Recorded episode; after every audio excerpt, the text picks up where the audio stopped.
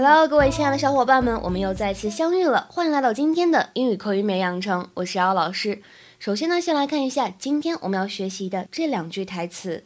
How come I don't buy a word of it? All I see is a dad who doesn't show up. How come I don't buy a word of it? All I see is a dad who doesn't show up. How come I don't buy a word of it? All I see is a dad who doesn't show up. How come I don't buy a word of it. All I see is a dad who doesn't show up。说我怎么一个字儿都不相信呢？我看见的只是一个爽约的父亲。在这句话朗读过程当中呢，我们要注意一下，有好几处是可以有连读的现象的。比如说，word of it，buy a word of it，buy a word of it，这里可以连读。除此以外，末尾的 show up，show up，show up 也是可以连读的。Everybody sees you as this great guy. You know, you live this life of adventure. How come I don't buy a word of it? All I see is a dad who doesn't show up. Amen. He knows me. 在这两句话的学习过程当中呢，我们讲几点。首先呢，英语当中说我不相信，最简单的就是 I don't believe it. I don't believe it. 那口语当中会直接说 I don't buy it.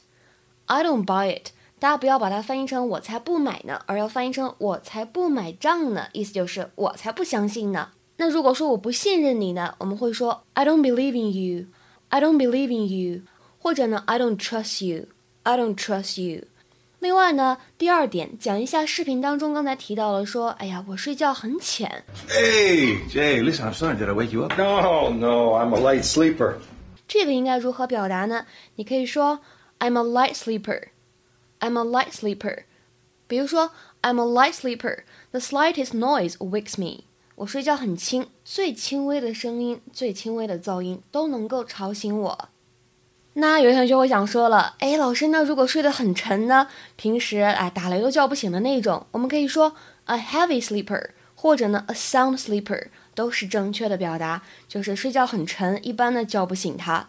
a heavy sleeper 或者 a sound sleeper。今天的话呢，请同学们尝试翻译一下下面这个句子，并留言在文章的留言区。他睡觉很沉的，你叫不醒他的。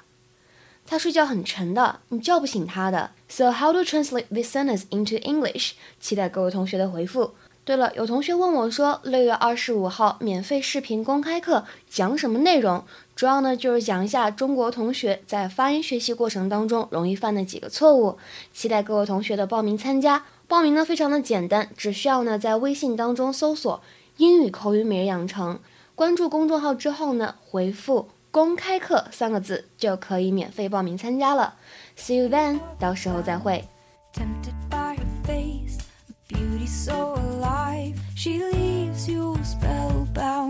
Even the stars